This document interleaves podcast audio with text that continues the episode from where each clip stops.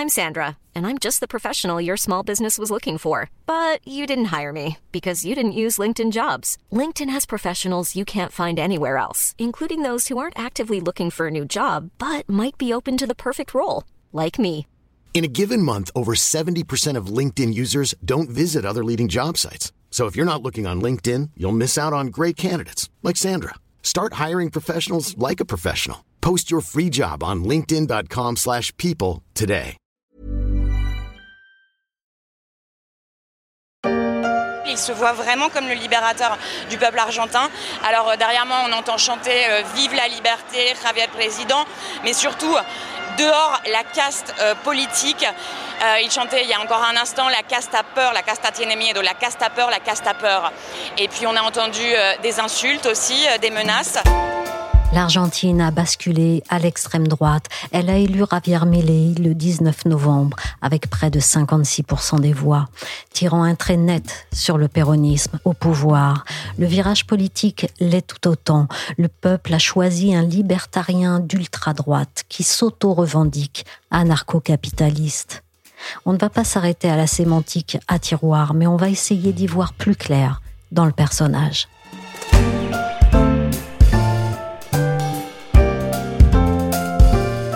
Je suis Michel Varnet, vous écoutez La Story, le podcast d'actualité des échos. Retrouvez-nous sur toutes les plateformes de podcast et de streaming. Abonnez-vous pour ne manquer aucun épisode.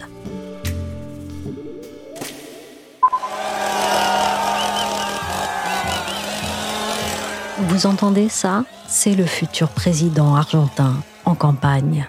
Javier Milei a battu le pavé et déboulé dans ses meetings une tronçonneuse à la main, symbole bruyant et un peu violent des coupes budgétaires qu'il entend faire dans l'État. C'est à l'image du personnage tout entier et ses inspirateurs sont bien connus. Au concours des coupes de cheveux présidentielles et des paroles sans filtre, Javier Milei rivalise avec Trump et Bolsonaro. Les ex-présidents américains et brésiliens ont d'ailleurs été ceux qui se sont réjouis de son élection sur les réseaux sociaux. Chez beaucoup d'autres, la nouvelle a plutôt sidéré. Et on se demande si en Argentine, on s'attendait vraiment à ce résultat. On ne s'attendait pas à un tel écart entre les deux candidats lors de l'élection présidentielle et du deuxième tour euh, de dimanche dernier. 11 points entre les deux candidats, c'est énorme. Anaïs Dubois est correspondante des échos à Buenos Aires. Et on ne s'attendait pas à un tel écart entre les deux. En réalité, on s'attendait à rien. Les sondages ne donnaient aucun gagnant clair pour le deuxième tour. Tous les sondages étaient dans les marges d'erreur des instituts. Donc c'était impossible de prévoir l'issue du deuxième tour. En revanche, ce qu'on savait depuis déjà plusieurs mois, c'était que Javier Milei allait être un acteur important de ces élections. Il a remporté notamment les primaires d'août. En Argentine, il y a une élection très particulière, qui sont ces élections primaires ouvertes et obligatoires. C'est-à-dire que tous les partis peuvent présenter plusieurs candidats. Ils sont tous soumis au vote de l'ensemble de l'électorat argentin, qui, du coup, déterminent par leur vote qui vont être les candidats de chaque parti de façon complètement ouverte.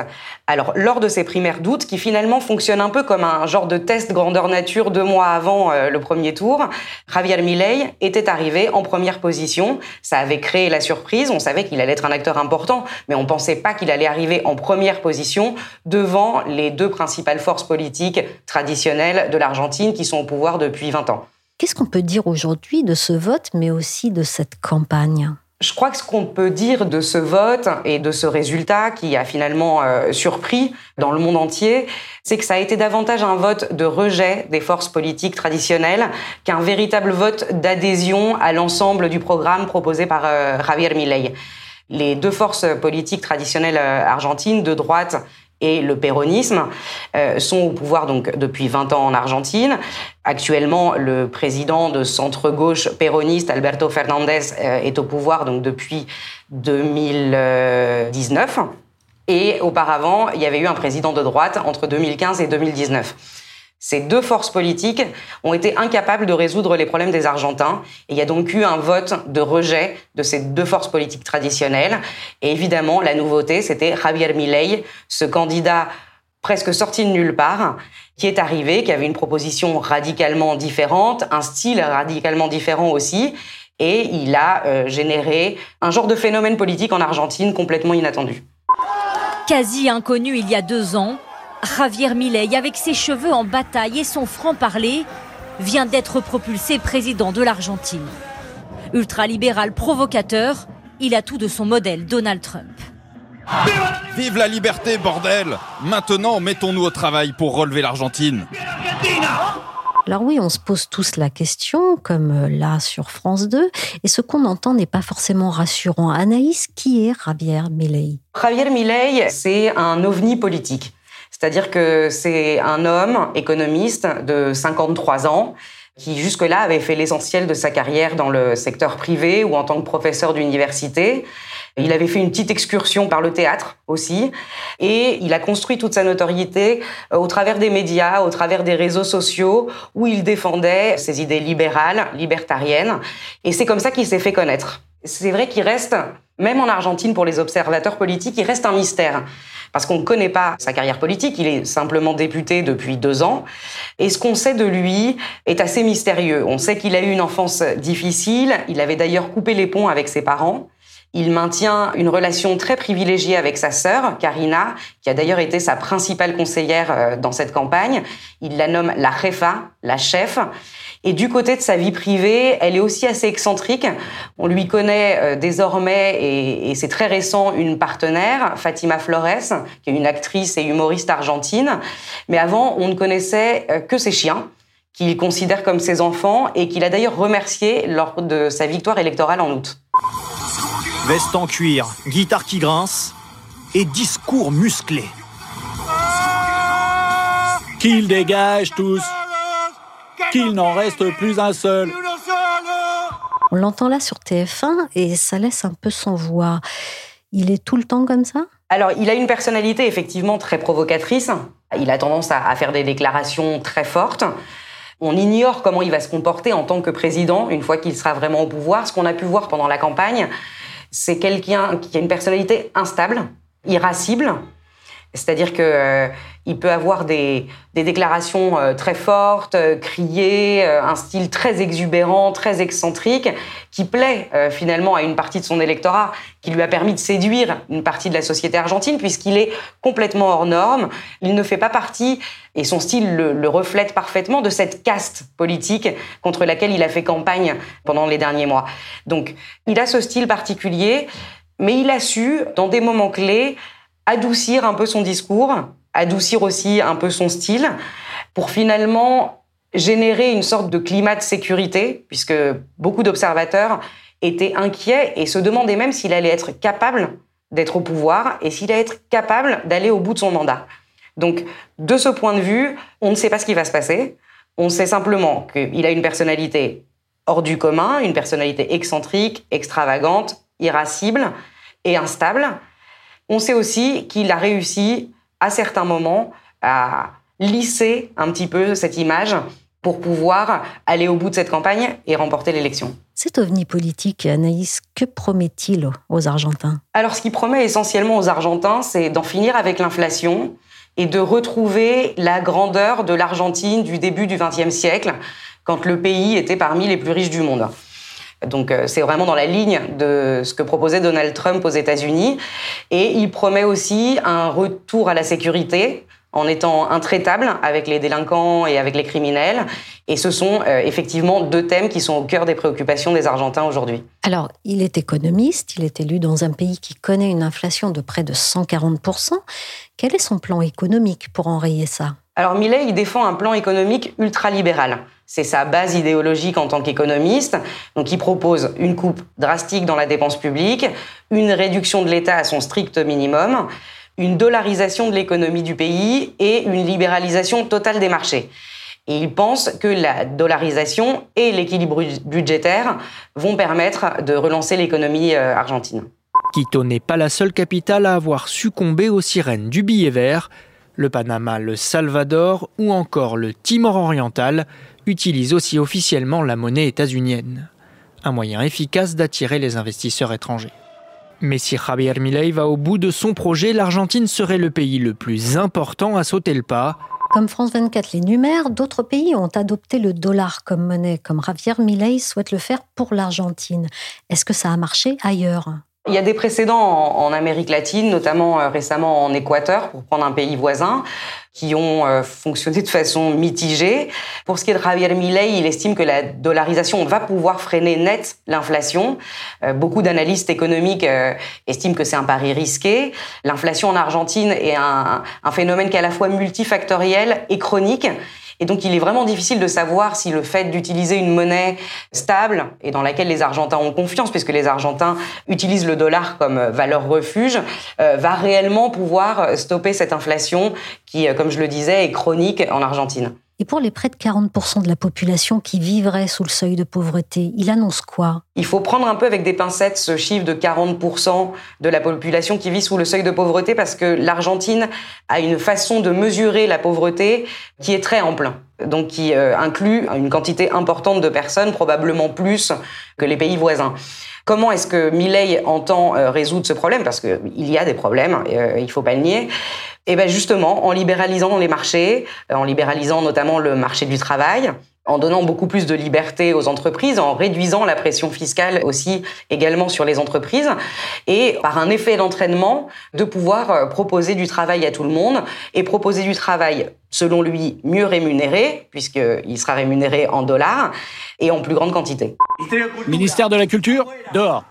Ministère de l'Éducation, endoctrinement, dehors.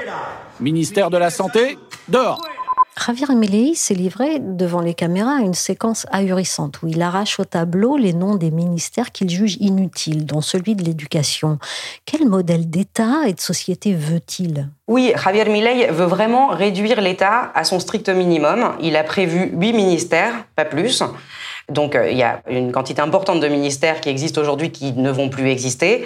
Le modèle de société que propose Milley, c'est finalement un modèle qui est assez similaire à ce que proposent les droites en Amérique latine en général, c'est-à-dire un modèle ultra-libéral au plan économique et ultra-conservateur au plan social et culturel. Donc euh, on peut s'attendre à voir en Argentine, dans les quatre prochaines années, une situation un peu similaire à, ce qui s'est passé au Brésil euh, sous Bolsonaro.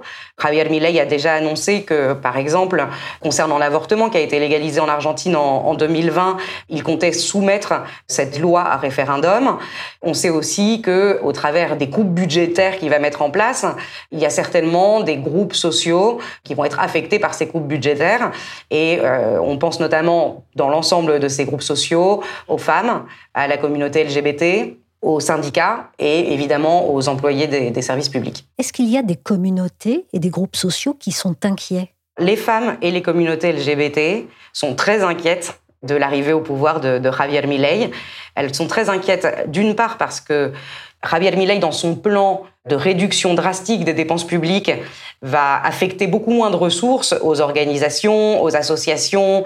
Il pense même supprimer le ministère des Femmes et des Diversités. Donc, on sait que au niveau des ressources et du financement public, il va y avoir une coupe totale des finances publiques pour ces communautés-là et pour les femmes.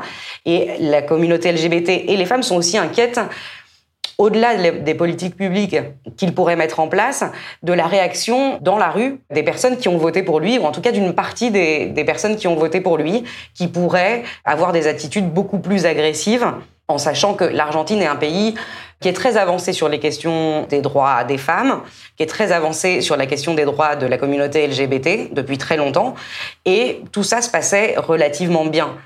Aujourd'hui, une minorité homophobe ou une minorité misogyne pourrait passer à l'acte et être beaucoup plus violente. Et c'est une des préoccupations euh, de la communauté LGBT en particulier. L'extrême droite néo-nazie a gagné en Argentine. C'est une extrême droite qui vient avec un projet colonial pour l'Argentine, mais qui entend mener un projet colonial dans toute l'Amérique latine et les Caraïbes. Comme on l'entend sur France 24, le président du Venezuela, Nicolas Maduro, ne fait pas bon accueil au nouveau président argentin. Comment, dans l'ensemble, ses voisins vivent-ils l'élection de Javier Milei? Les voisins ont regardé de très très près euh, les élections en Argentine. Déjà en raison des relations qui existent entre l'Argentine, le Brésil, le Chili dans une moindre mesure, l'Uruguay. Donc oui, les voisins ont suivi de façon très attentive les élections en Argentine parce que évidemment que ça aura des répercussions sur leur économie et même sur éventuellement sur leur trajectoire politique. Alors il se trouve qu'on est dans un contexte juste maintenant, où l'Amérique latine, l'Amérique du Sud avait rebasculé en partie à gauche après une phase euh, où elle était inscrite plutôt à droite. Donc euh, au Chili comme au Brésil, il y a des présidents euh, de gauche, progressistes comme on dit, qui sont au pouvoir. Ils ont félicité Javier Milei pour sa victoire. La réponse de Javier Milei a été assez maladroite, en particulier à l'égard de Lula au Brésil. Parce que Javier Milei entretient euh, une relation euh, d'amitié avec la famille Bolsonaro. Et donc, euh, tant le président du Brésil, Lula, que Bolsonaro l'ont félicité après sa victoire. Et il a invité Bolsonaro avant d'inviter Lula pour son investiture. Et il l'a également traité de communiste. Et il a également menacé de couper les relations diplomatiques avec le Brésil, ou en tout cas de ne pas y accorder d'importance. Maintenant, aucun des pays de la région n'a intérêt à ne pas coopérer avec l'autre. Et on pense particulièrement à la relation euh, Argentine-Brésil, qui est extrêmement importante pour les deux pays, mais en particulier pour l'Argentine, et qui est aussi extrêmement importante pour la stabilité de la région. Maintenant qu'il a été élu, et avant sa prise de fonction officielle, qui sera le 10 décembre, qu'a fait et qu'a dit Javier Milei? Depuis dimanche, il y a eu un jour férié en Argentine, donc il ne s'est pas passé grand-chose. Il a fait quelques annonces, donc il a ratifié son programme euh, ultralibéral, il a déjà annoncé euh, une euh, restructuration puis une privatisation de l'entreprise pétrolière argentine YPF, qui est un peu un symbole de souveraineté nationale en Argentine. Il a également annoncé la privatisation de l'ensemble des médias publics qu'il considère comme des instruments de propagande qui auraient joué contre lui pendant la campagne. Donc il souhaite les privatiser. Il a également annoncé quelques noms de son futur gouvernement, mais seulement les personnes qui sont dans son espace politique et qui intégreront son gouvernement, qui sont ses plus proches collaborateurs, ceux qui ont été les plus fidèles pendant cette campagne. En revanche, on sait qu'il va devoir faire des alliances. Il n'a aucune majorité au Congrès, donc euh, ni à la Chambre des députés, ni euh, à la Chambre des sénateurs. Il va donc devoir faire des alliances. L'ex-président de droite, Mauricio Macri, le soutient déjà.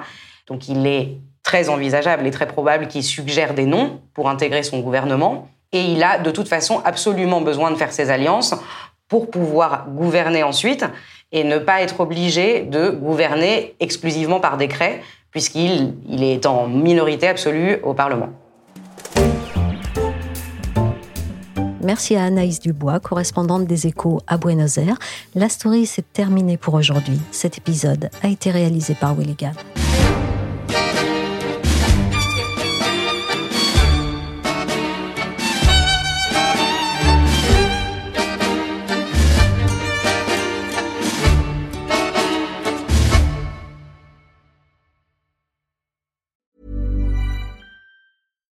deserves the best, and there's no better place to shop for Mother's Day than Whole Foods Market. They're your destination for unbeatable savings, from premium gifts to show-stopping flowers and irresistible desserts. Start by saving 33% with Prime on all body care and candles. Then get a 15-stem bunch of tulips for just $9.99 each with Prime. Round out Mom's menu with festive rosé, irresistible berry chantilly cake, and more special treats. Come celebrate Mother's Day at Whole Foods Market.